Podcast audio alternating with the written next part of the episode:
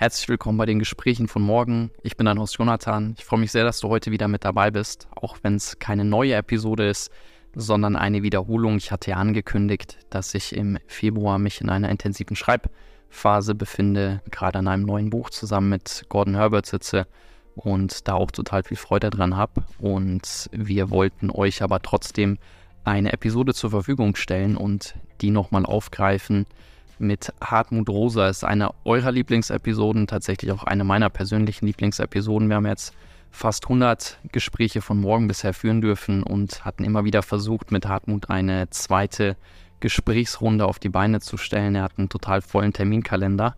Deswegen hat das bisher nicht geklappt, aber ich hoffe, dass wir das in Zukunft nochmal hinbekommen. Wir hatten uns ausgetauscht zum Thema Resonanz und mit der Welt in Resonanz treten. Hartmut Rosa ist ja Professor für Soziologie und hat ganz tolle, empfehlenswerte Bücher zu diesem Thema, zur Resonanz, aber auch zur Verfügbarkeit geschrieben. Und ich habe das Gefühl, ich meine, wir hatten unser Gespräch damals zu Corona-Zeiten noch geführt, aber seine Themen, seine Ansichten sind aktueller denn je. Es geht um eine neue Art der Gesellschaft. Es geht darum, wie man in einer beschleunigten Welt zu sich selbst finden kann und sich mit den großen Fragen auseinandersetzt. Und deswegen freue ich mich sehr, heute diese Episode nochmal in den Vordergrund zu stellen.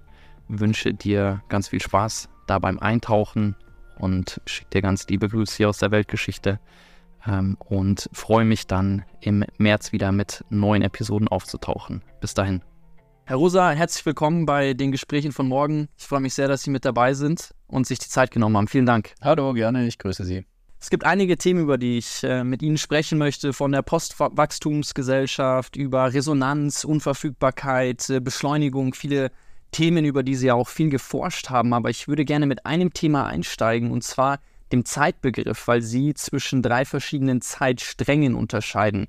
Einmal der Alltagszeit, der Lebenszeit und der historischen Zeit. Und was mich total interessieren würde, wäre, wie Sie die historische Zeit einordnen, in der wir gerade leben. Ja, also ich, die, diese drei Begriffe sozusagen, die nehme ich ja aus, die nehme ich eigentlich aus der, aus der, wenn Sie so wollen, aus der Phänomenologie. Also was meinen wir, wenn wir sagen meine Zeit? Und äh, eine, ähm, äh, die, die eine Antwort, was ich als historische Zeit bezeichne, damit meine ich sozusagen, äh, also unsere heutige Welt, so reden wir ja auch häufiger in der heutigen Zeit oder in der heutigen Gesellschaft oder in der heutigen äh, Welt. Und äh, natürlich ist das ein äh, im Prinzip unscharfer Begriff. Er sagt, ähm, die Verhältnisse so wie sie jetzt sind und äh, meine, meine eigene Deutung ist ja, ähm, äh, dass äh, die, diese Verhältnisse auf der einen Seite hoch dynamisch sind. Das heißt also, wir haben das Gefühl, übrigens gerade jetzt Corona äh, macht da natürlich auch einen Unterschied. Corona ist übrigens ein Einschnitt, der fast, äh, fast irgendwie eine, eine zu einer viel älteren Gesellschaftsform gehörende Zeitwahrnehmung deutlich macht, nämlich ein Jetzt, nicht jetzt. Also es gab eine Zeit vor Corona und vielleicht wird die Zeit nach Corona auch wieder so ähnlich sein wie die Zeit vor Corona. Aber jetzt ist es anders, ja, so dass man jetzt nicht äh, jetzt Zeitbewusstsein gerade hat. Äh, also wir leben ehrlich, wir leben in, in der modernen Gesellschaft, aber grundsätzlich unter sich wex, unter wechselnden Verhältnissen, bei denen man, äh, ähm, bei denen Dinge sich ändern, gerade nicht gleich bleiben. Das ist sozusagen in sie eingeschrieben.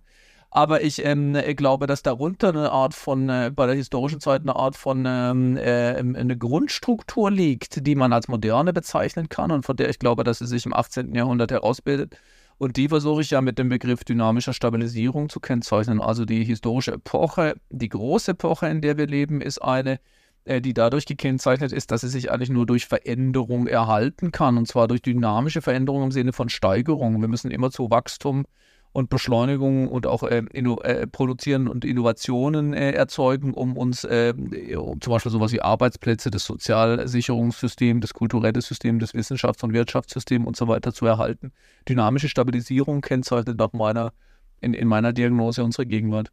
Bei Egon Friedell in der Kulturgeschichte der Neuzeit hatte ich das Gefühl, dass er unwahrscheinlich gut greifen kann, was so der Zeitgeist war, wie die Menschen gedacht haben und ich weiß nicht, ich, also wie, wie Sie das wahrnehmen. Ich habe das Gefühl, dass mit Blick auf die Zukunft viele Menschen, mit denen ich mich unterhalte, vor allen Dingen die sehr stark im Tech-Bereich unterwegs sind, so eine Art deterministische Haltung einnehmen und sagen, Fortschritt können wir nicht aufhalten, technologische Entwicklungen werden kommen, KI wird sich immer weiterentwickeln. Wie sehen Sie das? Ja, das ist interessant. Ich glaube, dass wir irgendwie genau an dem Punkt gespalten sind, was vielleicht ein Teil kultureller Dynamik, aber auch kultureller Konflikte erzeugt. Also es gibt auf der einen Seite ähm, ein Grundversprechen der Moderne, dass ihr, so, so, so nenne ich das, kann man mit Habermas oder Taylor zum Beispiel ähm, ausführen, das viel mit Autonomie zu tun hat, dass wir nämlich über unsere Lebensform, über unsere Lebensform und Lebensweise selbst bestimmen wollen, dass es nicht Götter sind oder Könige, äh, und auch nicht, nicht die Tradition und auch nicht die Natur, die bestimmt, die, wie wir leben, sondern wir können selbst Gesellschaft gestalten und zwar technisch gestalten. Technisch äh, diktieren wir sozusagen der Natur zum Beispiel, ob es gerade hell in ihrem Raum ist oder dunkel oder ob es warm ist oder ob es kalt ist und sogar ob es blau oder grün ist. Äh, darüber bestimmen sie. Da ist dieser ganz hohe Autonomieanspruch. Wir wollen bestimmen und wir lassen uns nicht mal von der Natur vorschreiben, ob es wie gesagt hell oder dunkel oder kalt oder heiß ist. Äh, und diesem Anspruch steht dann aber eine Ohnmachtserfahrung gegenüber, die zwei Seiten haben kann. Das eine ist irgendwie gegenüber den, den wirtschaftlichen Eigendynamiken, also den Zwang der Märkte, seien das jetzt die Finanzmärkte oder andere Märkte. Da kann man nichts machen, das ist halt so und eben auch gegenüber dem technischen Fortschritt. Ja, so eine Art von technikdeterministische Wahrnehmung ist natürlich, hat sich, glaube ich, in den letzten Zeiten eher noch verstärkt. Und da äh, äh wird dieses äh, äh, moderne Versprechen plötzlich untergraben, ne, dass man sagt, naja, die Technik wird sowieso voranschreiten und ob wir es wollen oder nicht, früher oder später werden wir ne, zum Beispiel alle, äh, werden wir Digitalisierung nicht nur noch weiter vorantreiben, sondern wahrscheinlich mit unseren Körpern fusionieren ich glaube, da arbeiten wir eigentlich mit zwei unterschiedlichen Selbstverständnissen. Mal mit einem techno technodeterministischen und mal mit einem äh, politischen Selbstbestimmungsanspruch, die eigentlich nicht gut zusammengehen und dann wechselweise immer mal Zorn und Widerstand oder ähm, Passivität und ähm, Pessimismus oder eben auch äh, Optimismus erzeugen. Aber Ihre Haltung ist ja schon eine Gestalten. Also Sie sagen ja schon auch, die Gesellschaft kann sich neu erfinden. Und Sie sagen ja auch, dass vor allen Dingen in Resonanzbeziehungen und in, in Resonanzmomenten Neues entstehen kann. Und Sie hatten Corona jetzt schon angesprochen und sagen da in dem Kontext auch, dass es eigentlich bitter nötig wäre, dass wir uns mit der Gesellschaft auch wieder neu erfinden. Wie würden Sie denn, und jetzt würde ich gerne mal auf, auf die Postwachstumsgesellschaft, Sie sind ja Teil des Postwachstumskolleg der Uni Jena und da forschen Sie an Möglichkeiten einer Postwachstumsgesellschaft und ich würde meinen, dass so zentrale Begriffe von Ihnen wie Resonanz da vermutlich stark mit reinspielen, eine wichtige Rolle spielen und dass die Abkehr von der Wachstumsprämisse auch vermutlich viel Raum für Begriffe wie zum Beispiel Unverfügbarkeit schaffen würde. Jetzt haben Sie ja letztes Jahr, glaube ich, zum ersten Mal erste Forschungsergebnisse dazu vorgestellt. Könnten Sie da vielleicht mal ein paar Erkenntnisse teilen, was Sie da rausgefunden haben, wieso der Stand der Entwicklung da ist? Ja, das sind jetzt äh, das ist ein ganzes Systemspektrum natürlich. Also äh, was ich übrigens wirklich interessant finde, ist, wenn man mit Jugendlichen spricht, glaube ich, hat sich gerade in den letzten Jahren äh, da wirklich etwas verschoben und es kann gut sein, es wäre eigentlich gut, oder ich würde mich freuen, wenn es mit Corona sich wieder zurück verschiebt. Aber was mir aufgefallen ist, ist, dass äh, wenn man ähm, wenn man von Zukunftsvisionen anspricht, was für Vorstellungen zukünftiger Gesellschaft habt ihr? Ja, kann man junge Leute fragen, Schüler oder Studierende zum Beispiel. Ähm, und äh, da glaube ich, dass sich das wirklich seit den 60er, 70er Jahren zu heute massiv verschoben hat, weil, die, weil nämlich zu, natürlich gerade in den Post-68er Jahren die Antwort auf die zukünftige Gesellschaft eine politische gewesen wäre, eine gestaltete Gesellschaft. Wir wollen Welt und Leben neu gestalten ähm, äh, mit demokratisieren und andere Form, Lebensformen äh, finden. Und wenn Sie heutige Jugendliche fragen, da kommen die fast immer mit ähm, technischen Visionen, ne? sowas wie Apple und diese oder halt überhaupt diese äh, die, digitalen Möglichkeiten und sozialen Medien erzeugen auch die erzeugen nicht nur ähm, kollektive Fantasien, Gestaltungsfantasien, sondern auch libidinöse Energien, ja, also richtige Bindungen daran. Und äh, das äh, halte ich in der Tat als Soziologe und auch als politisch denkender Mensch für ein Problem weil ich, äh, weil ich glaube, ähm, äh, dass äh, was wir dabei vergessen, ist, ähm, ist eigentlich den Preis, den wir dafür zahlen, für die Art der Gesellschaft, wie wir sie gerade leben. Und aber auch den, äh, den, den eigentlich auch für die individuellen Kosten. Insofern, Sie haben die Stichworte schon angesprochen, Resonanzbeziehungen zum Beispiel, die mir ja, die ich auch versucht habe zu entfalten im Blick auf die Frage, wann gelingt eigentlich menschliches Leben. Das äh, war dort eine, äh, eine, eine meiner, meiner Grundfragen, die mich angetrieben haben. Und die ähm, äh, meine, also was ich versuche zu zeigen, ist, und, und da gibt es sozusagen aus allen, äh, wenn Sie nach Forschungsergebnissen fragen, zum Beispiel im Blick auf ähm, äh, Psycho- und psychosoziale Untersuchungen, also an der Schnittstelle zwischen Psychologie und Soziologie, kann man ziemlich gut zeigen, dass Aggressions, ich würde sagen, dass eine aggressive Weltbeziehung sozusagen sich ausbreitet und äh, ich glaube nicht, dass sie durch Technik erzeugt wird, aber Technik kann dafür ein, ein, ein, auch ein Medium sein oder sie ist ein Medium eigentlich in allen Hinsichten. Also wenn ich sage, moderne äh, Weltverhältnisse, unser Weltverhältnis ist zu einem aggressiven geworden, äh, dann, ist, dann äh, zeigt sich das auf drei Ebenen. Ein Aggressionsverhältnis gegenüber der Natur, die wir mit immer besseren technischen Mitteln bearbeiten, aber ich denke insbesondere auch an sowas wie extraktive Industrien und dann natürlich auch das, was wir an Emissionen erzeugen. Wir, äh, es ist aber, es gibt auch politische Untersuchungen, die zeigen, es nimmt auf der mittleren, auf der sozialen Ebene so etwas wie ein politisches Aggressionsverhältnis zu, weil nämlich die anderen, die, die anders denken, anders wählen, anders lieben, anders leben, sozusagen, die, die, die, die leisten uns Widerstand, ja, die widersetzen sich mhm. unserem Versuch, Welt verfügbar zu machen und sind dabei unverfügbar. Ich kriege die nicht in, in, in Griff, nicht unter Kontrolle.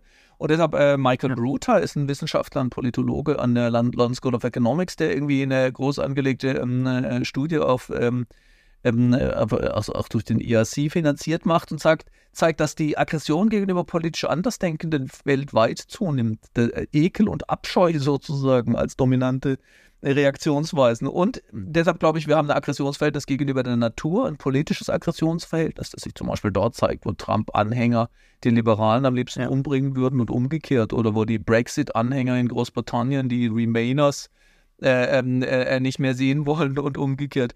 Und aber auf, und auf der kleinsten Ebene, ähm, äh, äh, glaube ich, zeigt sich dieses Aggressionsverhältnis in unserem Selbst, in unserem, in unserer Selbstbeziehung. Also dort, wo äh, Burnout zum Beispiel zunimmt oder wo man sehen kann, dass der Versuch, sich immerzu zu optimieren mit Self-Tracking und anderen ähm, ähm, äh, Techniken, äh, die ja viel auch mit, äh, mit Technologie zu tun haben, Dort versuchen wir permanent uns selber zu verändern, zu bearbeiten, zu optimieren, zu steigern. Und deshalb ist meine These, diese Art von Weltverhältnis, das wir da erzeugen, ist ein sozial erzeugtes. Ja? Die Technik selber zwingt uns noch nicht mal zu, äh, zwingt uns nicht in diese Art von äh, Weltbeziehung. Aber sie ist hochproblematisch, sie ist verknüpft mit diesen Mechanismen dynamischer Stabilisierung, hinter denen natürlich Kapitalismus steht.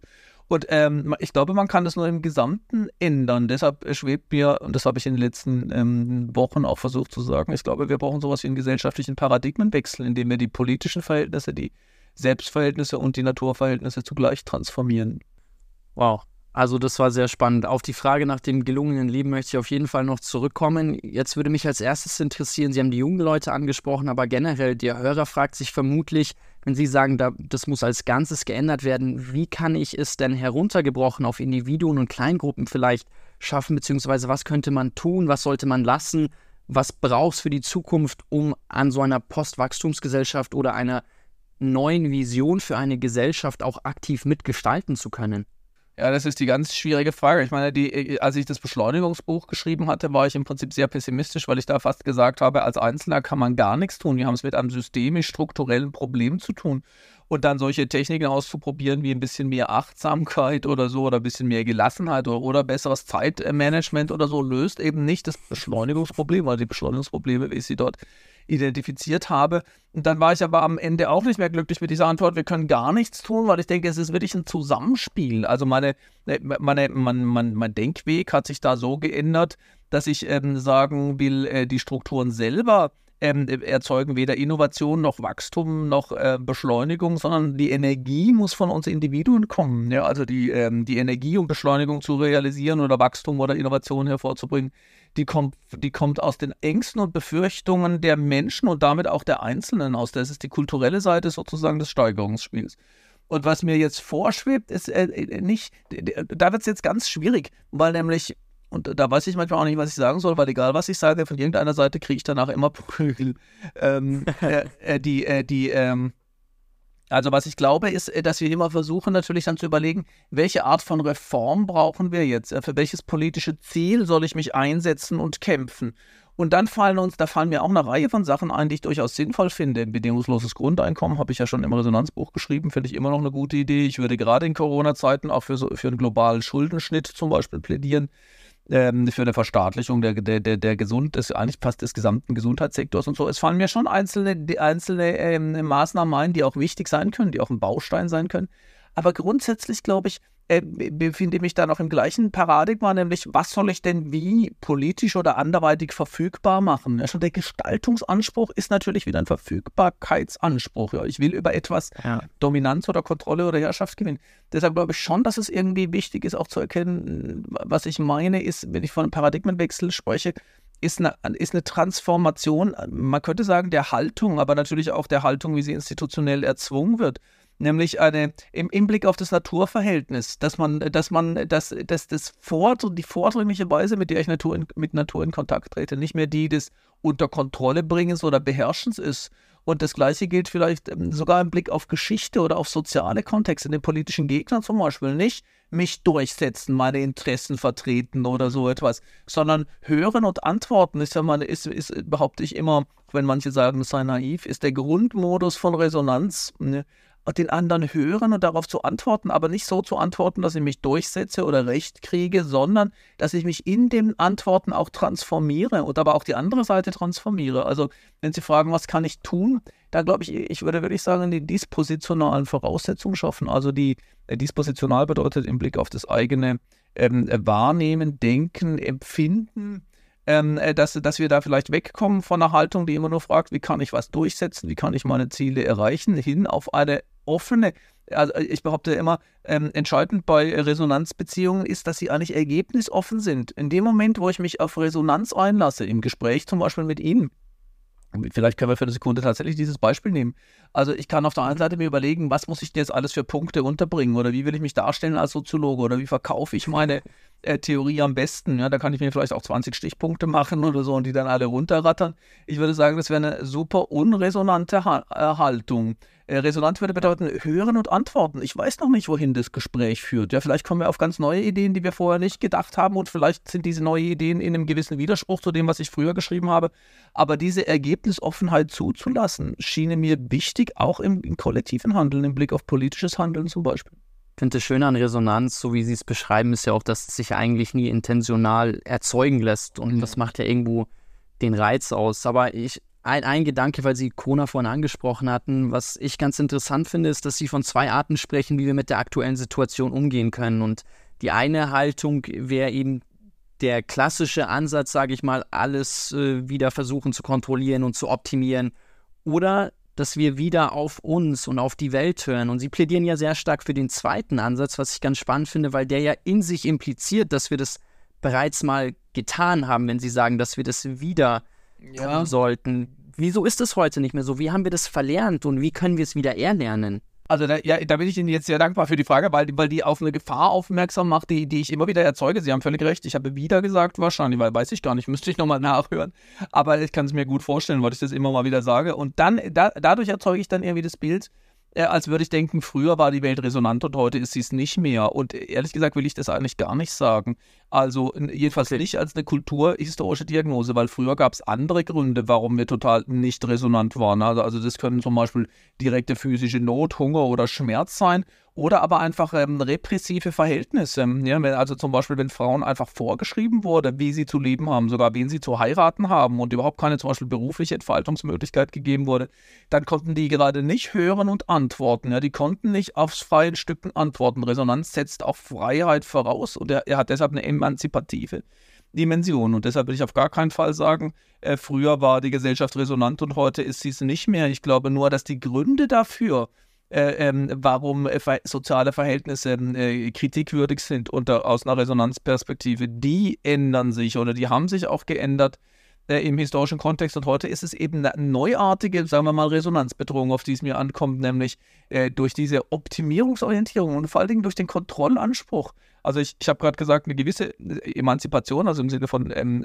von ähm, Selbstbestimmungsmöglichkeit, ist wichtig, ist eine Voraussetzung für äh, äh, Resonanz, aber ich glaube, dass wir inzwischen in der Moderne dazu tendieren, den Selbstbestimmungsanspruch als den alleinigen, als das alleinige Ziel zu setzen und dabei dann dadurch dann die Fähigkeit zu hören und zu antworten verlieren. Also an der Stelle meine ich nur, ich will gleich noch was anderes sagen, aber an der Stelle meine ich nur, es war nicht früher alles gut, sondern die Gründe für äh, haben sich verändert. Aber Manchmal sage ich vielleicht wirklich, dass wir es verlernt haben und da meine ich sozusagen im, also im individualbiografischen Verlauf, weil ich wirklich glaube, dass Kinder, das habe ich äh, ja auch mehrfach geschrieben, Kinder sind von Natur aus eigentlich Resonanzwesen. Das sehen Sie schon, äh, wenn, äh, wenn sie neu geboren sind. Ein Neugeborenes sozusagen in dem Moment, eigentlich ganz, ganz früh, in den ersten Tagen schon, sucht es und braucht es, die, eigentlich dieses Hören und Antworten. Es sucht einen Kontakt, ein Entgegenkommen, was es vielleicht zunächst mal im Streicheln erfährt und später im Blick und irgendwann dann in der Stimme, dann in der Stimme, bevor es Worte hat und bevor es denken kann.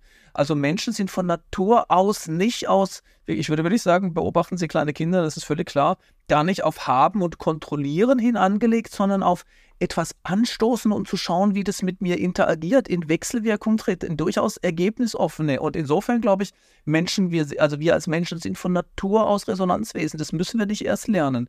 Aber wir verlernen es häufig durch äh, in, in biografischen Kontexten, die uns dann immer dazu trimmen, zum Beispiel gute Noten zu haben, uns durchzusetzen im Klassenverbund und anderswo und vielleicht auch unsere Selbstwirksamkeitserfahrung und Erwartung untergraben. Ja, wenn ich mir gar nicht mehr zutraue, dass ich andere erreichen kann und dass ich mich mit Welt so äh, in Verbindung setzen kann, dass ich dahinter da draußen auch eine Spur hinterlasse, dann äh, versiegt unsere Resonanzfähigkeit und dann müssen wir sie wirklich wieder lernen.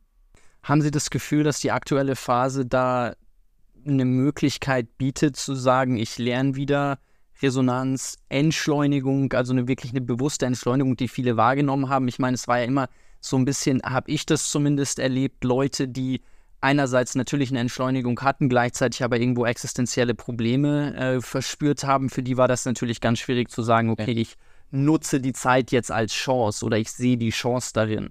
Andere hatten da schon vielleicht, oder, oder da, da würde mich Ihre Wahrnehmung interessieren, wie man diese Phase, die jetzt langsam, also so ist es zumindest in München gefühlt, wenn jetzt hier jemand vom, vom Mars landen würde, habe ich äh, letztens zu einem Freund gesagt, der würde nicht vermuten, dass es hier vor sechs Wochen eine ganz andere Welt war.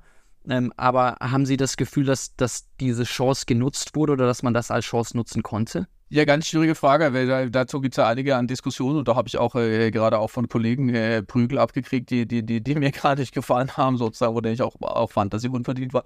Also zunächst mal würde ich sagen, es ist einfach eine faktische Entschleunigung. Ne? Entschleunigung ist einfach auch übrigens gar nicht von mir. Ich habe Entschleunigung nie als einen besonders ähm, äh, ähm, ähm, begehrenswerten Zustand beschrieben. Oder Entschleunigung war überhaupt kein zentraler Begriff meiner Analyse und auch nicht ein Begriff. Ich habe eigentlich das Resonanzbuch geschrieben, weil ich sagen wollte, Leute, Entschleunigung per se ist gar nicht die Lösung. Ja? Also Langsamkeit ist kein Selbstzweck. Äh, sehr viele Menschen haben von entschleunigten Verhältnissen geträumt oder daran gedacht oder davon geredet, in, eben in der Hoffnung, was sie damit gemeint haben, ist eine andere Form von Weltbeziehung. Ja? Einmal anders in die Welt gestellt zu sein, nicht voller, äh, nicht gehetzt, nicht in Angst ausgestochen zu werden, nicht ähm, getrieben von einer nie abgearbeiteten To-Do-Liste, sondern so, dass ich mich wirklich wieder in, dass ich wirklich wieder in Kontakt treten kann zur Natur, zu mir selbst, zu den anderen Menschen. Ich glaube, das hat man oft mit dem Begriff der Entschleunigung verbunden. Und ich wollte sagen, da geht es eigentlich, ne, also da ist eine gewisse, also die, Ab, die Abwesenheit von Zeitdruck ist vielleicht eine Voraussetzung für diesen Zustand aber der Zustand selber äh, lässt sich eigentlich gar nicht so gut als Entschleunigung also, oder gar als Langsamkeit beschreiben, sondern vielmehr als Resonanz. Aber ähm, deshalb würde ich sagen, Entschleunigung war bei mir gar nie ein, ein, besonders aufgeladener Begriff, aber es gab einfach eine faktische Entschleunigung, die sehr viele Menschen ähm, äh, äh, getroffen oder betroffen hat das, äh, das sieht man einfach. Da würde ich jetzt wirklich sagen, weil ich, sage das deshalb mit einer gewissen Empörung, äh, weil, weil in einigen Medien zu lesen waren und mir auch Kollegen das vorgeworfen haben, ja, ich würde ja jetzt eine Entschleunigung behaupten, aber viele Menschen würden in Not sein oder so. Und das würde ich sagen, das ist völlig, das ist ein kategorialer Unsinn, weil die Entschleunigung ist ein faktisches Geschehen. 85 Prozent des äh, Flugverkehrs ist zum Erliegen gekommen. Wir haben äh, innerstädtischer Verkehr zum Beispiel mit über 80 Prozent teilweise in, in, in manchen Innenstädten, zum Beispiel in Mailand oder, oder mit über 70 Prozent in deutschen äh, und Städten insbesondere. Viele Produktionen sind angehalten worden. Der, der, der kultursoziale Betrieb ist fast völlig zum Erliegen gekommen. Also Kinos, Theater, Museen, sogar Fußballspiele, die sozusagen gewaltige Bewegungen ja. anhaben. Deshalb, deshalb würde ich sagen, gesellschaftliche Entschleunigung, auch in der Schifffahrt, haben Sie ja überall gesehen, ist ein Faktum. Also das Bewegungsprofil der Erde hat zum ersten Mal seit 200 oder 250 Jahren eine massive ähm, ähm, Stillstellung oder ruhig oder, oder Abbremsung erlebt. Und es ist bei vielen Menschen angekommen. Ja. Insofern einfach, dass einfach Termine ausgefallen sind. Ja, man konnte nicht in Urlaub, man konnte die Geschäftsreise nicht machen, man konnte die Privatreise nicht machen, die Konfirmation ist ausgefallen, die Kommunion ist ausgefallen, die Hochzeit des Freundes oder der Freundin wurde verschoben und so weiter. Das heißt, es sind plötzlich überall Freiräume entstanden. Jetzt kann man sagen, nicht überall. Da würde ich sagen, ja, es gibt einen gewissen Prozentsatz an Leuten, die sogar mehr Termine hatten. Zum Beispiel Krankenschwestern sind da das Erste, was am einfällt. Aber es waren bei weitem nicht die einzigen. Das ist aber ein relativ kleiner ähm, Ausschnitt der Bevölkerung, die wirklich sozusagen beruflich erhöhten Stress hatte. Ja. Auch zum Beispiel Hersteller von Toilettenpapier oder äh, in den digitalen Medien einige. Aber ich finde, es ist soziologisch blind zu ignorieren, dass sehr viele Menschen plötzlich freie Zeitressourcen hatten. Das war schon so, das war eine Stillstellung. ähm, wenn auch eher eine Zwangsentschleunigung. Wir hatten sie ja nicht gewählt und nicht gewollt. Und diese Zwangsentschleunigung war jetzt natürlich für viele keine Resonanzerfahrung, weil äh, es erstens überschattet war von physischer Angst, ja, also dass man vielleicht selber krank ist, wenn man zum Beispiel zu einer Risikogruppe gehört oder dass Angehörige krank werden können und von ökonomischer Existenzangst, ähm, äh, die dadurch geprägt war, dass man natürlich möglicherweise seinen Job verliert oder sein Einkommen nicht mehr nachgehen könnte. Deshalb würde ich sagen, Entschleunigung ist ja per se gar kein positiv belegter Begriff. Aber trotzdem hat es eben für eine, und obwohl es stimmt, dass viele Menschen auch erhöhten Stress hatten, weil sie zum Beispiel Kinder betreuen mussten und so, ist, sind für viele freie Zeitressourcen entstanden. Und jetzt glaube ich, und, und die haben auch viele Leute, die haben natürlich sehr viele Menschen genau versucht, äh, mit Resonanten, mit Tätigkeiten, von denen sie sich Resonanz versprochen haben, zu füllen. Nämlich endlich mal, was weiß ich, Klavier zu spielen zum Beispiel, ja, oder endlich mal Thomas Manns Zauberberg zu lesen, oder endlich mal in den, den Schrebergarten anzufangen, ja, oder das alte Möbelstück äh, abzupolieren oder äh, ich weiß nicht, ob ich das Klavier schon hatte, ja, wieder Klavier äh, angefangen oder kochen, ja, dann nehme ich mir mal Kochen vor. Sehr viele Menschen ja. haben genau das versucht. Und erstaunlicherweise haben, bei manchen hat es geklappt, aber bei ziemlich vielen, äh, äh, ziemlich viele haben relativ schnell die Erfahrung gemacht, ja, irgendwie, das, eigentlich bringt es das gar nicht. Ja. Und das führt, führt, dann erst recht zu Stress. Ja, wenn ich immer dachte, ich habe mir vielleicht einen teuren Flügel gekauft oder ein kleines Schrebergärtchen, ich muss nicht reich sein dafür oder ein Zauberberg. Und ich dachte, oh, wenn ich mal da Zeit hätte, das zu lesen, es würde mir eine ganz neue Welt eröffnen oder, oder da in den Garten zu gehen. Und da haben ganz viele jetzt die Erfahrung gemacht, ja, so einfach es ist, ist es nicht. Ja, ich bin da in den Schrebergärtchen gegangen und eigentlich hat es mich angekotzt. Es war kalt und nass und das Zeug wächst nicht. Oder das Klavier macht keinen Spaß. Und das finde ich schon eine ganz interessante Erfahrung. Und übrigens, es gibt, dazu gehören noch zwei andere Erfahrungen. Nämlich erstens, dass relativ viele, ist meine Wahrnehmung, berichten, dass ihnen Corona irgendwie die Energie zu rauben scheint. Wir fühlen uns seltsam energielos.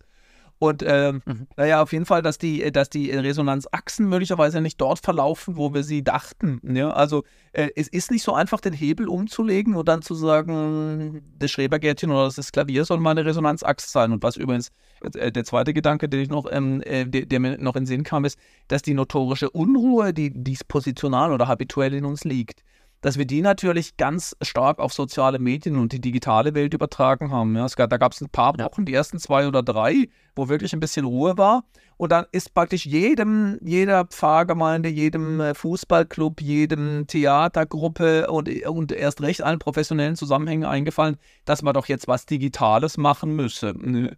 Sodass Menschen ganz schnell diese Hyperaktivität, dieses schnell von Ort zu Ort gehen, das ganz volle To-Do-Listen haben, in die digitalen Medien verlagert haben. Und da, wo sie nicht durch neue Deadlines oder To-Do-Listen getrieben waren, haben sie sich oder haben wir uns, aber da rede ich durchaus auch von mir selber, dann ganz schnell in was weiß ich, Katzenvideos auf YouTube oder Netflix oder sonst wo verfangen. Ich finde es ganz spannend, was, was Sie sagen. Das hatte ich vorher schon auch immer wieder erlebt, wenn ich mit Leuten darüber gesprochen habe, die sich besonders gestresst gefühlt haben und darüber gesprochen haben, sodass sie nie Zeit für Dinge haben. Und wenn ich dann gefragt habe, so, wofür hättest du denn gerne mehr Zeit, habe ich ganz oft das Gefühl gehabt, so, eigentlich wissen sie es gar nicht so recht oder wenn man ihnen dann Zeit zur Verfügung stellen würde, so wie es in der aktuellen Phase war, wo man dann Hobbys wie Schrebergarten oder Lesen nachgehen kann, da dann tatsächlich gar nicht unbedingt der, der Aktionismus dann da ist, zu sagen, okay, jetzt gehe ich der Sache auch tatsächlich konsequent nach. Ich würde aber die Frage, die ich gestellt habe, gerne nochmal ein bisschen anders stellen und dann gehe ich äh, von, von dem Corona-Thema weg. Ja. Was wurde denn durch Corona möglich, was vorher unmöglich war und inwiefern dient es auch als Beweis, dass eine andere Welt möglich ist und was sollten wir nicht irgendwie vergessen, wenn wir jetzt wieder langsam anfangen zu sagen, okay, wir können Dinge wieder in einer Normalität ähm, nachgehen.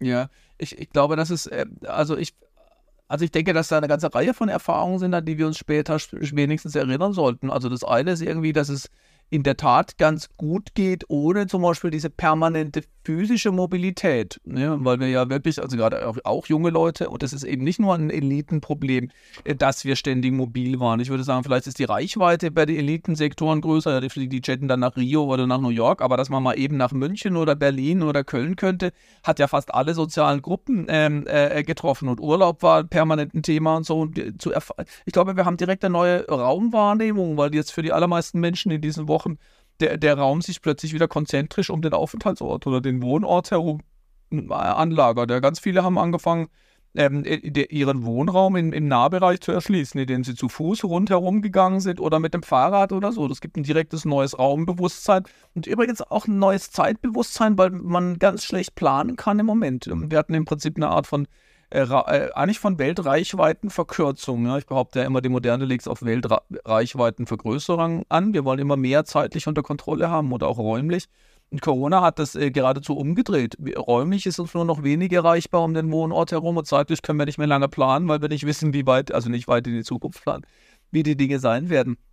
Und das hat durchaus, das hat uns eine andere, eine andere Weisen des Weltbezugs, glaube ich, nochmal klar gemacht, an die wir uns erinnern sollten. Aber auf der kollektiven Ebene ist mir ganz wichtig, dass wir, und darauf beharre ich, eine kollektive politische Selbstwirksamkeitserfahrung gemacht haben. Weil nämlich, äh, wir haben ja so angefangen mit dem Technodeterminismus. Ähm, äh, Im Anbetracht, es, es, gibt, es gibt eigentlich zwei große Probleme, welche Menschen einem immer wieder auch sagen und was alle eigentlich politische äh, Umfragen oder Einstellungsumfragen oder Umfragen zur politischen Kultur deutlich machen. Menschen sind besorgt wegen der Klimakrise, also ökologischer Probleme und auch wegen wachsender sozialer Ungleichheit oder Ungerechtigkeit. Wenn acht Männer ähm, wir sind in der Tat alles Männer. Wenn die so viel haben wie 50 Prozent der ärmeren Land äh, der Weltbevölkerung, ähm, dann, also 50 Prozent der Weltbevölkerung, dann scheint das einfach super ungerecht zu sein. Und in Anbetracht dieser, dieser beiden Problemlagen, also soziale Ungerechtigkeit, ökologische Krisen, ähm, haben, hatten, hatten wir ein dominantes, ähm, ähm, überwältigendes Ohnmachtsgefühl. Da kann man nichts machen. Ja, Klimagipfel jagt Klimagipfel und politische Selbsterklärung jagt politische Selbsterklärung. Und die Fridays for Future sind millionenfach auf die Straße gegangen. Und wenn Sie sich das Bewegungsprofil der Erde angeschaut haben, zum Beispiel Zahl der Flüge, hat einfach immer zugenommen. Hat überhaupt keine Rolle gespielt, ob es da irgendeinen politischen Beschluss gab oder irgendeine Demo oder so. Und was wir jetzt gesehen haben, ist, dass wir mit politischen Mitteln, weil das war ja nicht das Virus, das die Flugzeuge vom Himmel geholt haben, mit politischen Entscheidungen ja. haben wir bl ohne Blut und Gewalt in ganz kurzen Wochen praktisch was tun können. Also wir sind handlungsfähig im Blick auf die Eigendynamik, diese unglaubliche Beschleunigungslogik der Märkte, ähm, äh, und, und, und, äh, und der Mobilität. Und wir sollten uns daran erinnern, auch im Anblick auf die Klimakrise und im Blick auf ökonomische Fragen, weil, weil nämlich in, in, in äh, der Corona-Zeit hat auf einmal die Frage der Börsen und der Profite keine Rolle mehr gespielt. Da hat Politik mal wirklich gegen alle ökonomischen Interessen gehandelt. Und äh, mein Lieblingsbeispiel dafür ist, dass äh, Donald Trump, der amerikanische Präsident, im, im marktradikalsten Land der Welt, nämlich der, den USA, General Motors befehlen kann, Beatmungsgeräte statt Autos zu bauen. Da sieht man plötzlich Systemrelevanz, wenn wir unter System die Märkte und die Ökonomie verstehen, ist nicht das Oberste im Leben, sondern sowas wie Lebensrelevanz. Ja, vielleicht muss man zwischen reproduktiven Systemen und produktiven Systemen unterscheiden. Und wir haben die Erfahrung gemacht, dass die Reproduktion, also die Aufrechterhaltung des Lebens über Profit und Technik und Eigendynamik ähm, äh, äh, triumphieren kann. Und daran sollten wir uns erinnern, wenn wir in Zukunft auf politische Probleme äh, eingehen. Und darf, ich darf, will noch einen Satz sagen zu der Chance, weil ich glaube, dass wir tatsächlich eine Chance haben und die, die leider schließt sich dieses Window of Opportunity, wie dann oft gesagt wird, vermutlich rasch, ohne dass wir es nutzen, weil äh, ich würde als Soziologe einfach sagen, als Soziologe mit historischem Interesse, dass Gesellschaften in aller Regel sozusagen und besonders natürlich die moderne Gesellschaft ein super komplexes Gebilde ist mit, äh, mit äh, sehr vielen und sehr langen Interaktionsketten. Das bedeutet, ähm, äh, alle Akteure, egal ob das jetzt Politiker sind oder Politikerinnen oder Wissenschaftlerinnen oder, ähm, äh, oder Menschen in der Produktion oder egal wo, stehen in große Kontexte eingebettet. Ja, wir sind immer kleine Rädchen in großen Getrieben und was wir tun, ist einfach durch Routine, Gesetz und Regel bestimmt. Und da, da sind wir eigentlich in vielerfacher Hinsicht einfach Exekutierende. Ich tue als Wissenschaftler, was ich tun muss. Ich schreibe Forschungsanträge und lehre oder kann ich nicht viel machen. Jetzt hatten wir aber einen Zustand, in dem viele dieser Prozessketten äh, zusammengebrochen sind und plötzlich keine Routinen und Regeln mehr da waren. Ja? Weil es gab keine Regeln, wie man mit in Corona-Zeiten umgeht.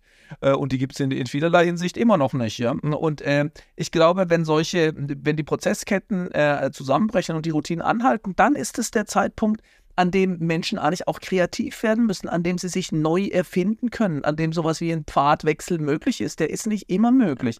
Aber in solchen historischen Ausnahmesituationen, wo die Interaktion sowieso erstmal in, äh, weitgehend ähm, zum Stillstand kommt, da kann man sich neu erfinden. Und da beobachte ich etwas, was, mich, was ich echt ärgerlich äh, und problematisch finde, ist, dass also ich als Soziologe immer gefragt werde, wie geht es denn nach Corona weiter? Ja, welches Vorhersagemodell ist denn jetzt das Beste? Ja, habt ihr Soziologen, habt ihr kritische Theoretiker oder Systemtheoretikerinnen oder wer auch immer, habt ihr jetzt ein richtiges Vorhersagemodell oder müssen wir die Ökonomen oder die Zukunftswissenschaftlerinnen fragen? Und da will ich unbedingt darauf beharren, es gibt, das ist nicht determiniert in so einem Zustand, ich nenne das historischer Bifurkationspunkt, wo man zwei Pfade gehen kann da kommt es auf unser Handeln an. Hannah Arendt sagt, die, die Fähigkeit der Menschen ist seine Natalität, dass wir nicht so weitermachen müssen, wie wir es bisher getan haben. Und da die, wie wir es eingangs schon besprochen haben, die Welt jetzt nicht so toll äh, war, mit dem dreifachen Aggressionsverhältnis sollten wir eigentlich nicht so schnell wie möglich in die alten Pfade zurückkehren. Aber genau das tun wir gegenwärtig.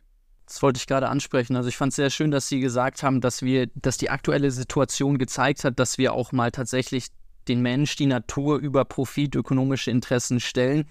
Mein Bedenken ist einfach nur so, wir haben es halt gezwungenermaßen getan, weil Sie hatten den Zeitraumhorizont angesprochen und ich finde es immer wieder erschreckend, muss ich sagen, dass die Leute, die eine Entscheidungsgewalt haben, die ganz viele andere Menschen beeinflusst, gefühlt aus meiner Perspektive heraus einen total begrenzten Zeithorizont haben, in dem sie ihre Entscheidung überdenken. Da geht es um sehr kurzfristige Gewinne, die langfristige Schäden nach sich ziehen. Und äh, die Frau Göpel hat das sehr schön in ihrem Buch Unsere Welt neu denken skizziert, wo ich mir tatsächlich die Frage stelle, wie können wir das hinbekommen, dass sowas langfristig bleibt? Weil so in, in, in, in meiner Promotionsarbeit bin ich viel um die Welt geflogen und habe mit Leuten gesprochen, die vor allen Dingen technologische Information, äh, Innovationen vorantreiben. Und ich habe sie eingangs immer gefragt, was ist eigentlich der größere Plan, den wir damit verfolgen, mal abgesehen von Grenzen ausreizen und einfach ja. zu sehen, was äh, wissenschaftlich möglich ist.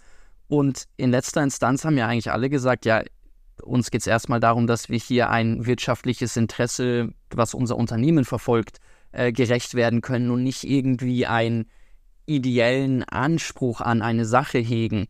Und ich muss sagen, ich kann sowas, ich, ich, so, so im, im tief im Inneren, ich, ich kann das gar nicht verstehen. Ich kann nicht verstehen, wie wir als Menschheit so kurzfristig denken können. Das finde ich total erschreckend.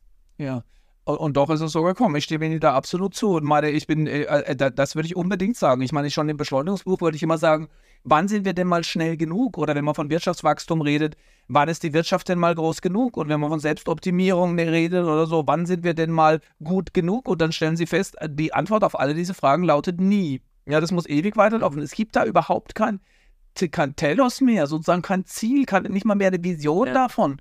Äh, und das ist, ja. ein, das, ist ein, das ist ein absolutes riesiges Problem. Ich stimme Ihnen da 100% zu. Ich würde aber sagen, es ist eigentlich nicht, es ist nicht in erster Linie oder nicht nur den, nein, ich würde sagen, nicht mal in erster Linie den Entscheidungsträgern anzulasten, weil die natürlich, ne, ich meine, wenn, natürlich besteht es, also ich meine, die, die konkurrieren, sagen wir mal, politische Entscheider äh, konkurrieren halt um die um Stimmen der Wähler und Wählerinnen. Und da gibt es natürlich unterschiedliche Visionen. Es gibt Parteien oder Politikerinnen, die langfristige, zum Beispiel ökologische Ziele verfolgen. Und wenn die Wähler und Wählerinnen sie wählen würden, dann, also, was wird immer diskutiert, dass, dass in einer Demokratie die Entscheidungsträger oder halt, ja, sagen wir mal, die Entscheidungsträger, auch die Parlamentarier, ja nur einen Vier-Jahres-Horizont haben. Ja, also denken die, wenn in meinen vier Jahren das gut geht, ist es mir egal, was in 50 Jahren passiert. Aber das hat, ich, ich glaube, diese Kritik trifft nicht. Weil wenn den Menschen, die diese Leute wählen, der, die 50 Jahre Horizont wichtig wäre, ja, dann, dann könnte man sie sozusagen, dann würde man sie unmittelbar dazu äh, zwingen und bringen können. Deshalb glaube ich, ist es auch unser Problem, also ihr Problem und mein Problem. Und deshalb habe ich ähm, äh, also in dem Beschleunigungsbuch mich darüber gewundert und darüber beschwert. Und dann bin ich zu dem Ergebnis gekommen, dass die Antwort auf die Frage, wieso leben wir so, die jetzt in Ihrer Frage ja auch mitklang, die ist, dass wir gar keine Vision davon haben, wie es denn sein sollte. Ja, weil wir diese Frage nicht mehr stellen. Ja, so, so bin ich auf diese mhm. Antwort gekommen zu sagen, ja, das Problem ist, glaube ich, mit der Kurzfristigkeit, dass wir einfach immer nur versuchen, Ressourcen anzuhäufen. Ja, genau genommen noch mehr Macht zu erwerben, nämlich ökonomische Macht in Form von Geld oder technische Macht in Form von technischer Beherrschbarkeit zum Beispiel. Und ähm, weil wir denken, ja, da, damit können wir dann irgendwann mal das gute Leben anfangen. Ne? Und, und, dieses gute Leben, was ursprünglich mal das, das Endzweck hätte sein sollen, ist eigentlich völlig aus dem Horizont verschwunden. Ist fast jetzt zum Mittel geworden. Ja? Also junge Leute fragen, wie muss ich denn mein Leben führen, damit ich erfolgreich bin?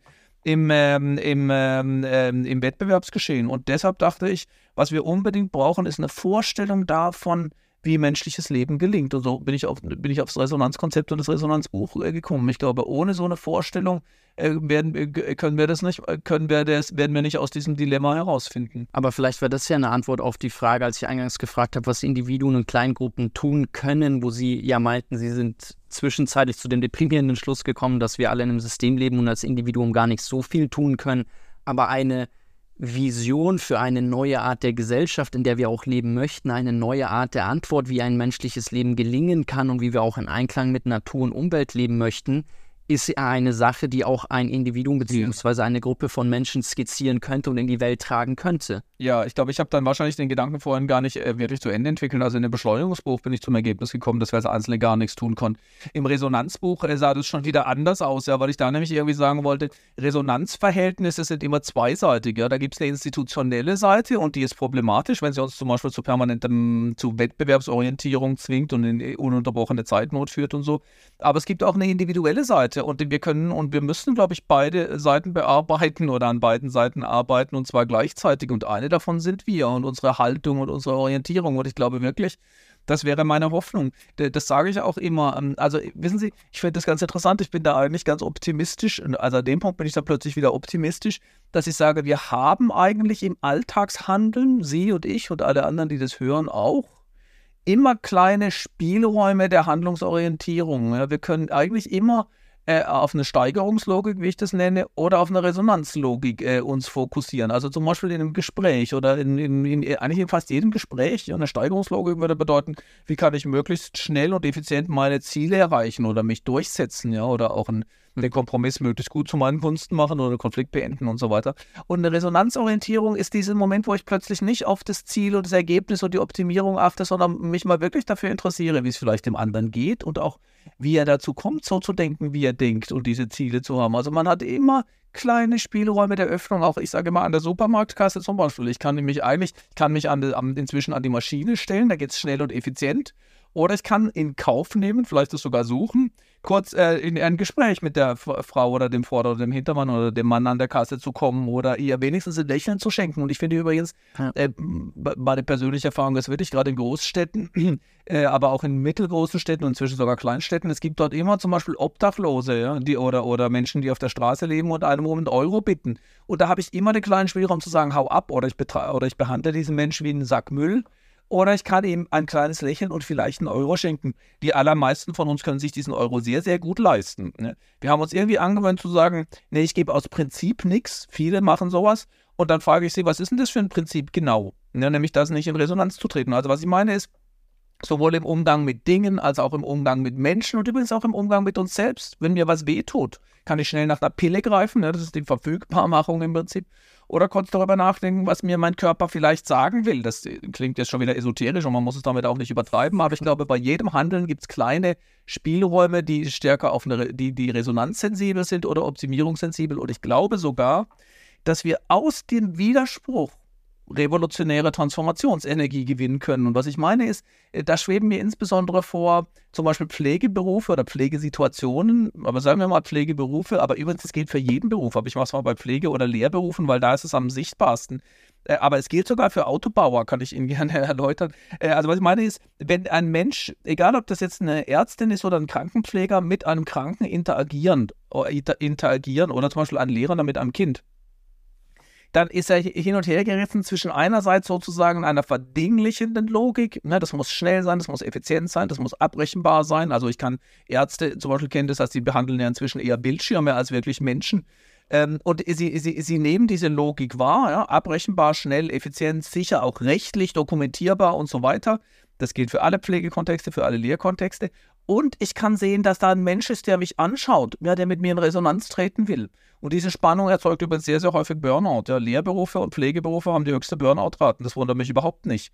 Und, äh, aber daraus ergibt sich nicht nur jeweils ein kleiner Spielraum, sondern auch ein Widerstandspotenzial, nämlich das Gefühl, das kann doch nicht sein, wie ich da gerade umgehe mit dem Kind zum Beispiel. Mhm. Und übrigens, äh, und deshalb glaube ich, wir sollten aus dieser Wahrnehmung, dass wir nämlich permanent unsere Resonanzsensibilität verletzen und abstumpfen müssen, den, den, den, die, das Potenzial für Widerstand gewinnen, im Kleinen wie im Großen. Und übrigens, es ist sogar für, für in fast allen Kontexten, wo Menschen mit der Hand arbeiten. Ja, das äh, sehen Sie bei Interviews mit Industriearbeitern, die sagen, ich mache meine Arbeit eigentlich gern. Ja, ich will ein gutes Auto bauen oder muss jetzt nicht hm. gerade ein Auto sein, auch eine andere äh, Maschine oder so, sogar mit Programmierern. Wir können Programmierer und Programmiererinnen nehmen. Da sind wir ganz im technischen Feld, die sagen, ich würde so gerne und ich will ein gutes Programm schreiben. Ja? Ein, ein, ein, ein einfaches, ein elegantes, ein, ein, ein, ein zuverlässiges, aber permanent werde ich daran gehindert, entweder durch irgendwelche Vorschriften oder durch Zeitdruck. Ja? Und deshalb glaube ich sozusagen zwischen Resonanz und Effizienzorientierung entsteht immer eine Lücke. Und wir sollten genau in diese Lücke gehen und das kann jeder Einzelne von uns tun und dann die Resonanzlogik gegen die Beschleunigungs- und Steigerungslogik drehen. Das finde ich sehr sehr schön. Viktor Frankl hatte das, äh, wenn, wenn, wenn ich mich recht erinnere, als höchsten Grad der menschlichen Freiheit ausgemacht. In, in, in seinen Werken hat er darüber gesprochen, dass wir zwischen jedem Reiz, allem, was uns widerfährt im Leben und der Reaktion darauf, immer wieder neu entscheiden können, wie wir darauf reagieren wollen. Und er hat darüber gesprochen, dass ihm diese Freiheit nie genommen werden konnte, egal wie widrig die Umstände waren, egal wie häufig er schon Entscheidungen getroffen hatte und inwieweit er auch in, in, in gewisse Muster reingekommen ist. Aber diesen Grad immer wieder neu wählen zu können, ja. Das war für ihn so, so dieser höchste Grad der menschlichen Freiheit, was, was ich einen sehr, sehr schönen Gedanken fand. Der auch übrigens sich genau trifft mit dem, was ich in letzter Zeit immer wieder zitiere, nämlich Hannah Arendts Begriff der Natalität. Dass ich nicht so weitermachen muss, wie ich bisher gemacht habe, ist für sie das entscheidende ja. Kriterium. Jetzt hatten wir schon viel über Beschleunigung gesprochen, ist ja auch die Rehabilitationsschrift ähm, und ich meine, es ist ja ein Fakt, dass wir in einer beschleunigten Welt leben, wenn man sich anschaut, Innovationsgeschwindigkeiten und ähm, Multitasken, immer wieder neue technologische Geräte, die rauskommen, viel mehr Handlungsepisoden pro Zeiteinheiten. Meine Frage wäre, wenn wir jetzt sagen, okay, die Beschleunigung lässt sich nicht zurückdrehen und ich will die Beschleunigung erstmal gar nicht werten, ich würde vielmehr gerne hören, was sind denn Coping-Strategien, wie ich mit der Beschleunigung umgehen könnte? Sprechen Sie da auch drüber? Ja, eigentlich fast gezwungenermaßen, weil ich halt einfach, also ich habe eigentlich meine, also ich, Sie, hatten, Sie haben recht, das Beschleunigungsbuch war mein Habilitationsthema, aber ich habe es eigentlich auch geschrieben aus dem persönlichen Antrieb, nämlich aus dem Frust gegenüber all diesen Zeitratgebern, die da irgendwie sagen, naja, wenn du nur die richtige Zeitstrategie hättest, also die richtige Coping-Technik, dann hättest du kein Zeitproblem mehr, also Simplify Your Life und wie das ganze Zeugs hieß. Und es gibt ja richtige Gurus des Zeitmanagements. Da brauchst du nur vier Felder und da musst du priorisieren, da musst du irgendwie, äh, ja, da musst du dann irgendwie deine Aufgaben teilen in das Wichtigste und das, was ich gerne machen möchte und bla bla. Und äh, mir ist aufgefallen, das, das hilft alles nicht aus dem Dilemma. Ja, übrigens schon deshalb nicht, weil die, die Frage, was für uns das Wichtigste ist, ist super interessant. Ne, weil wenn, zum Beispiel, wenn ich meine Tätigkeit als Dozent nehme, da kommt vielleicht irgendeine studentische Anfrage, ich bräuchte mal dringend noch ein Gutachten, damit ich ins Ausland kann. Das ist auf meiner Wichtigkeitsliste ganz unten, weil das mein Leben überhaupt nicht tangiert. Es ist mir völlig egal, ob dieser Mensch dahin kann oder nicht. Aber für ihn ist es wahnsinnig wichtig, ja. Und deshalb mache ich es vielleicht um 3 Uhr äh, dann, dann eben trotzdem noch äh, und äh, Wichtigkeit kann irgendwie bedeuten, das ist für mich wichtig oder es ist für die Uni wichtig. Ja? Wenn die Uni irgendwie einen Antrag einreichen will und ich muss meinen Teil liefern, kann ich sagen, du, im Moment ist mir das gerade unwichtig, aber mein Job ist irgendwie wichtig. Also kurz so gut, äh, ich wollte sagen, ich, ich, also auf was ich hinaus wollte, ist, dass diese Beschleunigungslogik ein strukturelles, institutionelles, tief verankertes gesellschaftliches Problem ist und ich kann nicht einfach die richtige Weise finden. Ähm, aber Sie haben schon eigentlich den richtigen Stichwort gegeben, weil Coping heißt ja nicht lösen, sondern umgehen damit. Ne? Und mein, mein Beispiel ist immer, wenn ich eine Krankheit habe, Diabetes zum Beispiel, dann werde ich die nicht los, vermutlich. Also bei manchen Krankheiten jedenfalls, Diabetes ist es, glaube ich, so. Aber ich kann lernen, damit umzugehen. Und, ähm, äh, und dann äh, nach und nach, weil Leute halt gesagt haben, wenn sie um mir gar nicht sagen können, was ich machen soll, dann brauche ich auch keine Soziologie. Und das hat mich dann dazu gebracht, da eben doch darüber nachzudenken. Und ich glaube, es gibt schon ein paar Dinge, die man tun kann. Ich meine, eines, was wichtig ist, das könnten wir, glaube ich, jetzt bei Corona alle auch ganz gut äh, beobachten, ist, ähm, äh, seinem Leben und seinem Alltag eine gewisse strukturelle Eckpunkte zu geben, hilft ungemein. Ja? Weil, weil, erstens sozusagen, wenn da, da wo Zeit zu einer amorphen Masse wird, also eine, eine radikale 24-7-Gesellschaft, ähm, ist ganz schwer zu ertragen. Ne? Wir brauchen ein paar so Fixpunkte, wie zum Beispiel, was weiß ich, Montagabend gehe ich eben Volleyball spielen und Mittwoch gehe ich Musik machen oder so. Und jetzt haben wir alle das Problem, dass dann immer, aber Montagabend wäre doch diese super wichtige Sitzung. Willst du es nicht mal sein lassen mit Volleyball? Oder Mittwochabend ist dann eben irgendwie, ich weiß nicht was, kommt irgendwie ein super tolles Theaterstück, dann lass es doch mit dem Fußball. In dem Moment, äh, äh und, dann, und äh, so können sie durchs ganze Leben gehen, auch durch Sommermonate oder durch die Weihnachtszeit oder so. Und ich glaube, es ist sehr, sehr wichtig, ein paar strukturelle Eckpunkte für sich selber zu setzen. Also zum Beispiel zu sagen, nee, Montag gehe ich Fußball spielen und das war's. Ja, egal wie wichtig die Anfrage ist. Oder, so mache ich es zum Beispiel zwischen Weihnachten und äh, eigentlich sogar drei König, wenn es geht, weil in Baden-Württemberg, wo ich herkomme, gibt es drei König sozusagen der Eckpunkt da bin ich hier im Schwarzwald und sonst nirgends, egal was für eine super Sonder einmalige Chance auf eine Rocky Mountains Urlaub mir irgendjemand anbietet oder so. Äh, tatsächlich hilft es, man denkt, man vergibt sich da Chancen und Möglichkeiten, das stimmt aber nicht unbedingt. Man braucht, natürlich muss man es mit Augenmaß machen, aber ein paar strukturelle Eckpunkte helfen. Und was auch hilft, ist irgendwie ähm, äh, äh, die, äh, die Idee aufzugeben, sich immer einreden zu wollen, dass man schon nichts verpasst, dass man alles unter Kontrolle hat. Das führt übrigens zu dem Verfügbarkeitsthema ähm, oder dem Unverfügbarkeitsthema. Man kann wirklich sehen, dass Angst dadurch entsteht, dass man sich versucht einzureden, dass man alles unter Kontrolle hat. Die Leute haben gerade Abi geschrieben oder ich weiß nicht, ob sie es jetzt noch tun. Äh, da war das irgendwie auch so. Die man hatte wahnsinns Angst vor der Arbeit, wenn man sich immer so versucht äh, äh, einzureden, dass man ja schon alles kann und weiß und unter Kontrolle hat. Man muss mal die Gegenstrategie reinnehmen und zu sagen, ja, es gibt jetzt gerade das Wichtiges, was ich verpasse. Oder es gibt jetzt Dinge, die ich nicht tue, äh, obwohl ich sie eigentlich tun sollte und mein Leben wird trotzdem nicht untergehen. Mir hat mal eine, eine Zeitmanagerin, das fand ich das Einzige, was ich wirklich ein guter Tipp fand, gesagt, dass sie versuchen, den Leuten beizubringen, äh, dass sie ihre Strategie ändern müssen. Früher hat man gesagt, du kannst erst nach Hause gehen oder du kannst guten Gewissens oder erleichtert nach Hause gehen, wenn du dein E-Mail-Postfach wirklich abgeräumt hast oder du fährst erst in Urlaub, wenn du die Schreibtischplatte wieder siehst. Also mit anderen Worten, wenn die To-Do-Liste abgearbeitet ist. Ich sage, wenn das Tagwerk erledigt ist. Und heute ist es eben so, dass das nicht mehr möglich ist und das führt immer, das führt tendenziell zu Überlastung oder irgendwann zu Burnout oder Depression. Und deshalb sagte die Zeitmanagerin, sie versucht ihren Leuten beizubringen, zu sagen, nee, wenn da noch immer noch wichtige E-Mails im Postfach sind, die du nicht abgearbeitet hast, dann ist dein Leben okay. Ja, dann bist du gut dabei. Und auch wenn du die Schreibtischplatte nicht mehr siehst und auch wenn da Sachen liegen bleiben, das ist äh, sozusagen das Zweite, was wichtig ist. Und das Dritte, was ich ja schon seit langem sage, ist, man muss tatsächlich sich Mußeräume heute künstlich schaffen. Das machen ja auch viele Menschen. Ein, ein Trick ist, schreib in deinen Kalender irgendwie Samstag um 14 Uhr mache ich nichts und wenn dann einer dich anfragt, hast du nicht Lust, da irgendwie ähm, äh, mit spazieren zu gehen, von mir aus nur? Und dann, sag, dann, sag, dann sagen sie, nee, da, da habe ich schon was, nämlich nichts. Also man muss dieses Nicht dann wirklich sozusagen ähm, frei halten, eigentlich für das, was einem dann da im Moment einfällt. Und solche Momente künstlicher Weltreichweitenverkürzung suchen ja jetzt immer mehr Menschen, indem sie zum Beispiel wandern. Ja, Jakobsweg wandern ist wahnsinnig beliebt geworden, weil ich in der Zeit, wo ich da wandere, sozusagen meine räumliche Reichweite auf die 30 Kilometer, die ich vielleicht pro Tag schaffe, zusammengeschrumpft ist und auch mal jetzt die Zeit dehnt sich da plötzlich wieder. Ja, die drei Wochen, die vor mir liegen, kommen mir wie eine Unendlichkeit vor.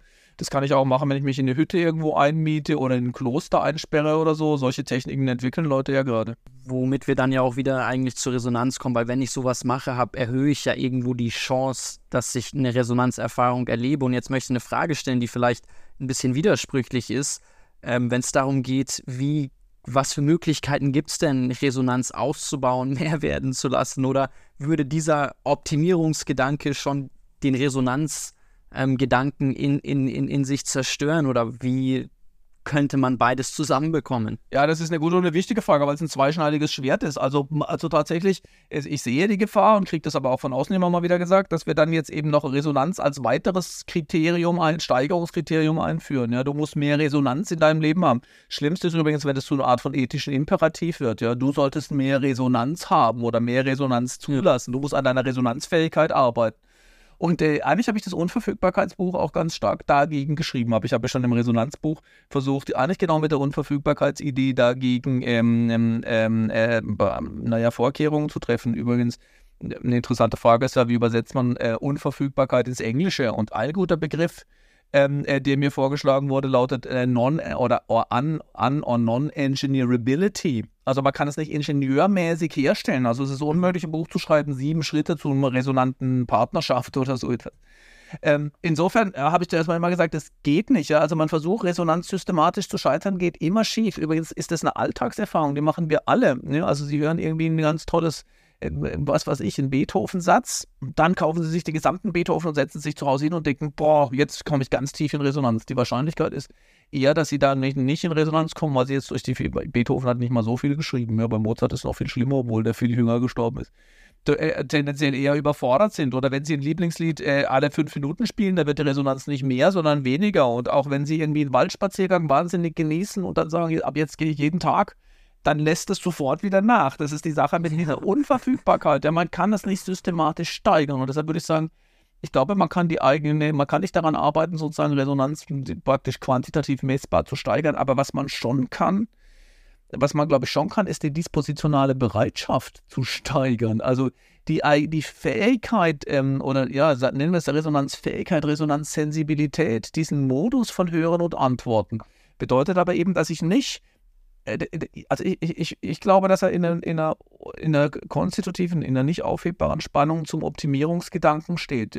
Optimieren heißt, ich möchte jetzt mal irgendwas an mir verbessern. Ja, sei es mein Körpergewicht, meine Schrittzahl, mein Blutdruck oder auch meine psychische Disposition. Ich möchte jetzt mal an mir arbeiten, dass ich kreativer bin oder konzentrationsfähiger oder irgend so etwas. Diese Haltung, diese Optimierungsanstrengung untergräbt Resonanzfähigkeit, die heißt, ich höre auf das, was da ist und antworte in einer Weise, die mich verändert und zwar auf eine nicht vorhersehbare Weise verändert und die ergebnisoffen ist. Äh, was jetzt aber, und deshalb glaube ich, ist es nicht, es gibt nicht eine Optimierungsbewegung, also man kann nicht einfach Resonanzfähigkeit optimieren, aber man kann schon seine eigene Bereitschaft auch beobachten. Was sind die Kontexte, was sind die Bedingungen dafür in mir und um mich herum? Wirklich in diesen Modus von Hören und Antworten zu gehen. Übrigens, ich glaube, man kann das mit den gleichen Dingen tun. Also manchmal lese ich irgendwie ein Buch und habe das Gefühl, irgendwie, ich bin gerade gar nicht ansprechbar dafür, ich bin nicht offen. Oder ich höre ein Musikstück und bin dafür überhaupt nicht offen. Oder auch, ich setz, vielleicht setzen sie sich hin zu meditieren. Mal klappt's und mal klappt's nicht. Und jetzt kann man sich fragen, sozusagen, oder man kann versuchen zu arbeiten, um diesen problematischen Begriff zu nehmen, an den Bedingungen, die es wahrscheinlicher machen, dass ich mich auf ein Gespräch, auf ein Musikstück, auf eine Naturerfahrung so einlasse, dass Resonanz entstehen kann. Also ich kann nicht die Resonanz selber lernen, aber die, ja. die Voraussetzung. Ist ja ganz witzig, dass es sogar jetzt dieser Begriff oder dieses Resonanzerlebnis, dass dann eine kleine eigene Industrie daraus entsteht ja. und so Entschleunigungsseminare angeboten ja. werden und man da versucht, diese vielleicht auch Resonanzsehnsucht oder dieses ja. wirklich mal wieder echte Erlebnisse zu schaffen, ähm, dann versucht herbeizuführen. Es ist so, ja. Jetzt ist es nicht unproblematisch. Ja. Ich wollte eigentlich noch relativ viel mit Ihnen über das Thema Unverfügbarkeit sprechen. Äh, das schaffen wir jetzt leider nicht mehr, aber ich hatte eingangs gesagt, weil Sie ja gesagt haben, hier mit dem, der Frage nach dem gelungenen Leben, da möchte ich noch drauf zurückkommen. Mhm. Und meine Lieblingsschriftsteller sind die, sind die russischen Denker und Tolstoi, also eigentlich Dostoevsky am allermeisten, aber Tolstoi hat gemeint in einem seiner Werke, dass es eigentlich in letzter Instanz nur eine wichtige Frage gibt. Die Frage danach, wie ich leben soll oder was ich aus meinem Leben machen soll. Mhm. Und sie haben einen Begriff eingeführt, das finde ich ganz spannend, den Begriff der Mediopassivität, ähm, den es im Altgriechischen, im Hebräischen gibt. Und was, was mich interessieren würde, also so ein bisschen die Haltung zwischen dem Aktiven und Passiven, wie ich, ähm, ja, wie Sie diesen Begriff erklären und wie dieser Zustand, also diese Haltung vielleicht auch dazu beitragen kann, dass mein Leben gelingt? Oder besteht da kein Zusammenhang? Ich glaube, das ist eine gute Frage, gerade auch zu dem, äh, zu dem Abschluss. Doch, das glaube ich unbedingt. Also die, äh, weil wir ja ein bisschen immer gesucht haben und dann immer ein bisschen ratlos äh, wurden bei der Frage, was soll ich denn jetzt tun? Wie kann ich es machen? Und dann warne ich immer oder wäre und sage, man kann das nicht einfach machen. Oder ich finde, der Zustand des Mediopassiven oder diese Idee äh, äh, bringt äh, die, das Dilemma zum Ausdruck, in dem eben auch, eine, eine, wenn man so will, ein Potenzial liegt. Also ich glaube, dass die gelingenden Erfahrungen im Leben häufig solche sind, in denen ich nicht einfach etwas tue, also Täter einer Handlung bin, aber auch nicht einfach Opfer, also passiv sozusagen ein Widerfahrenes hinnehme, sondern genau dazwischen bin. Ich bin einerseits aktiv beteiligt, ich erfahre mich als selbstwirksam, andererseits aber auch passiv empfangen, so dass ich fast sagen kann, etwas in, in, wirkt in mir. Und meine, meine Lieblingsbeispiele sind zum Beispiel bei Tanz oder auch bei Musik, zum Beispiel beim Musikmachen, beim Zusammen Musik machen, vielleicht beim Improvisieren. Menschen, die improvisieren, aber übrigens nicht nur beim Improvisieren, man kann auch nach Noten spielen und diese Erfahrung machen, dass es plötzlich irgendwie läuft. Ja, plötzlich weiß man, was der andere macht und wie er es macht. Und jetzt können Sie nicht mehr sagen in dem Zusammenhang, bin ich eigentlich derjenige, der hier steuert oder werde ich gesteuert? Ja, sondern ich bin beteiligt an einem Geschehen, an dem, in das ich aktiv involviert bin, aber nicht kontrollierend und dominierend. Ja, ich weiß nicht, wohin unsere die musikalische Bewegung oder beim Tanzen die Tanzbewegung als nächstes führt. Ja, ich bin nicht einfach der, der dominiert. Jetzt machen wir eine Drehung oder eine, was weiß ich was, eine Pirouette oder sonst etwas. Ich bin aber auch nicht einfach das Opfer oder die, also Opfer in einem neutralen Sinne, der sich führen lässt, sondern ich habe Anteil an einem Geschehen, das zwischen mir und dem anderen oder den anderen oder der Welt sich entfaltet. Und ich glaube, das ist auch bei Naturerfahrungen so und bei Kunsterfahrungen überhaupt. Ich werde ergriffen von etwas, ich werde bewegt von etwas, da bin ich passiv. Aber ich bin gleichzeitig aktiv dabei, indem ich das forme und antworte und äh, gestalte und eine, so eine mediopassive Haltung zwischen dem aktiven Täter sein und dem passiven Opfer sein, glaube ich, könnte ein Ausweg sein, auch sogar im großen politischen, weil ich glaube, eine Gesellschaft braucht so ein mediopassives Verhältnis zur Natur. Nicht einfach der Natur aufoktroyieren, wie sie zu sein hat, aber auch nicht einfach uns passiv unter Naturgesetze unterwerfen, sondern mit ihr in eine Art von Dialog zu treten. Das ist, glaube ich, ein gelingendes Naturverhältnis und vielleicht können wir das auch auf Geschichte anwenden. Ne? Nicht einfach äh, alles, was historisch war, ignorieren, aber auch nicht einfach alles, was historisch war, fortsetzen, glauben zu müssen, sondern Geschicht auf geschichtliche Erfahrungen zu antworten. Auch, dass wir manchmal Nein sagen und so auf keinen Fall mehr äh, und auf politisch Andersdenkende erst recht. Ja, nicht, dass wir uns durchsetzen, aber auch nicht einfach, dass wir nachgeben und die anderen sollen sich durchsetzen, sondern dass wir dieses mediopassive, interaktive Geschehen zulassen. Das ist meine Hoffnung, ähm, äh, da einen Weg zu finden, bei dem wir sowohl bei der Einzelperson anfangen können, als auch vielleicht in der gesellschaftlichen Gestaltung eine, eine Zielvorstellung gewinnen können. Was würden Sie sagen, wie man das schaffen kann, so eine Haltung zu erlernen?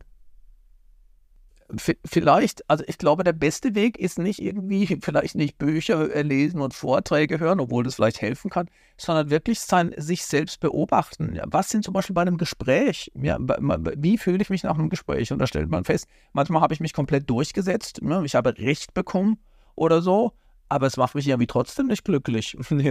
also indem man sich selber beobachtet bei allem, was man tut, wann man das Gefühl des wirklichen Gelingens hat, das, was auch wirklich Energie freisetzt, aber eigentlich würde ich wirklich sagen, was schon sowas wie ein Glücksgefühl freisetzt. Das, was Csikszentmihalyi äh, schreibt, der, Flow, äh, der hat den Flow-Begriff dafür eingeführt, aber ich glaube, das Problem da ist, dass die andere Seite fast keine Rolle spielt. Flow ist ein subjektives, wie geht's mir und äh, wie erfahre ich's? Und Resonanz ist immer zwischen mir und dem anderen oder den anderen oder, oder, oder dem anderen Ding, mit dem ich es zu tun habe. Und ich glaube, die Selbstbeobachtung kann ein, ein, ein ganz wichtiger Ausgangspunkt dafür sein, äh, solche mediopassive Zustände wirklich zu ermöglichen. Ich habe noch eine abschließende Frage an Sie. Ähm, Sie, so wie ich Sie wahrnehme, sind Sie ein Professor, der da auch einfach seine Berufung gefunden hat. Und ich hatte ein ähnliches Gefühl. Es gibt einen Vortrag, den höre ich mir einmal pro Jahr an, der ist von Randy Porsche. Und Randy Porsche hat seine ganz bekannte Last Lecture gehalten. Mhm. Und ähm, das war ja an der Carnegie Mellon Universität diese Vorlesungsreihe. Und bei ihm war es aber tatsächlich mehr oder weniger seine Last Lecture, weil er einen Pankreastumor hatte und danach nur noch ein paar Monate gelebt hat. Und er hat in, diesem, in dieser Vorlesung, die rappelvoll war, darüber gesprochen, wie man Kindheitsträume leben kann. Und da Sie sich ja auch so stark mit dem Begriff des gelungenen Lebens auseinandersetzen, würde mich noch abschließend interessieren, wenn Sie jetzt den Hörern noch eine Sache mit auf den Weg geben könnten, egal ähm, so mit, die, mit diesem Gedanken einer, einer Last Lecture, was mit Blick auf das gelungene Leben, was, was würden Sie den Hörern noch mit auf den Weg geben? Hm. So, äh, ehrlich gesagt, für solche Fragen fürchte ich ganz schwer, ganz sehr, weil man dann irgendwie sozusagen die, alles, was man über die gesamte Lebensweisheit in einen Satz pressen muss. Ah, ähm, ja, ich hebe mir die leichteste Frage für den Schluss auf. Das, äh ja. Äh, ich, äh, also ich meine, vielleicht tatsächlich gibt es eine Anekdote, äh, die ich ganz interessant finde, also ähm, von meiner eigenen Großmutter. Also wenn ähm, ähm, äh, tatsächlich, also über was ich gestolpert bin, was mich gewundert hat, ist, wieso wir im Nachhinein als erwachsene Menschen häufig denken, die Schulzeit waren unsere schönsten Jahre oder gerade auch das Ende, die Jugendzeit eigentlich, Studienbeginn. Da, da ist mir das nochmal deutlich geworden boah, das war doch, das ist ein die besten Jahre deines Lebens. Aber wenn man sich die Leute fragen, die entweder am Schuljahresende oder zu Studienbeginn stehen, die finden das überhaupt nicht toll. Ja, die, die, die, die, die finden das ziemlich furchterregend und äh, leiden darunter. Und ich, und, ähm, äh, und ich glaube, und die Frage ist, wo kommt es her? Und äh, da ist mir aufgefallen, als meine, meine Großmutter gestorben ist, hat mein Vater sie gefragt, also ganz kurz vorher, ähm, was sie anders machen würde, wenn sie nochmal leben könnte. Und da hat sie gesagt, du weißt du was, wenn ich nochmal leben würde, ich, ich glaube, ich würde nicht viel anders machen. Vielleicht würde ich gar nichts anders machen, aber ich hätte nicht mehr so viel Angst. Und da ist mir aufgefallen, das ist natürlich genau der Punkt. Ja, wenn wir jetzt zurückdenken an unsere Schulzeit oder die Studienzeit, da ziehen wir die Angst ab und dann stellen wir plötzlich fest, das war absolut großartig. Aber wenn wir drin sitzen, haben wir entsetzliche Angst, dass wir das Falsche tun, dass wir nicht gut genug sind, dass es nicht richtig äh, rauskommen mag oder so. Und deshalb glaube ich, ähm, deshalb wäre meine Hoffnung zu sagen, diese, die, die, Sache mit der Unverfügbarkeit hängt genau damit äh, zusammen. Wir sollten, wir können vielleicht die Angst aus dem Leben ein bisschen zurückdrängen, wenn wir nicht versuchen, uns einzureden, dass wir alles unter Kontrolle haben, sondern wenn wir glauben, dass wir die Möglichkeit haben, auf das, was uns da begegnet, was wir nicht kontrollieren können, dann auch zu reagieren. Also, dass wir selbstwirksam antworten können, egal was uns da passiert und nicht, dass wir es kontrollieren müssen. Das könnte, oder das ist vielleicht eine Idee, mit der man ein bisschen besser durchs Leben kommt. Vielen, vielen Dank, Herr Rose. Es hat mir unheimlich viel Spaß gemacht, äh, der Austausch mit Ihnen. Ich wünsche Ihnen alles Gute und hoffe, dass wir das ähm, an anderer Stelle dann nochmal vertiefen können. Sehr gerne, aber auch für mich der Adrian. Vielen Dank.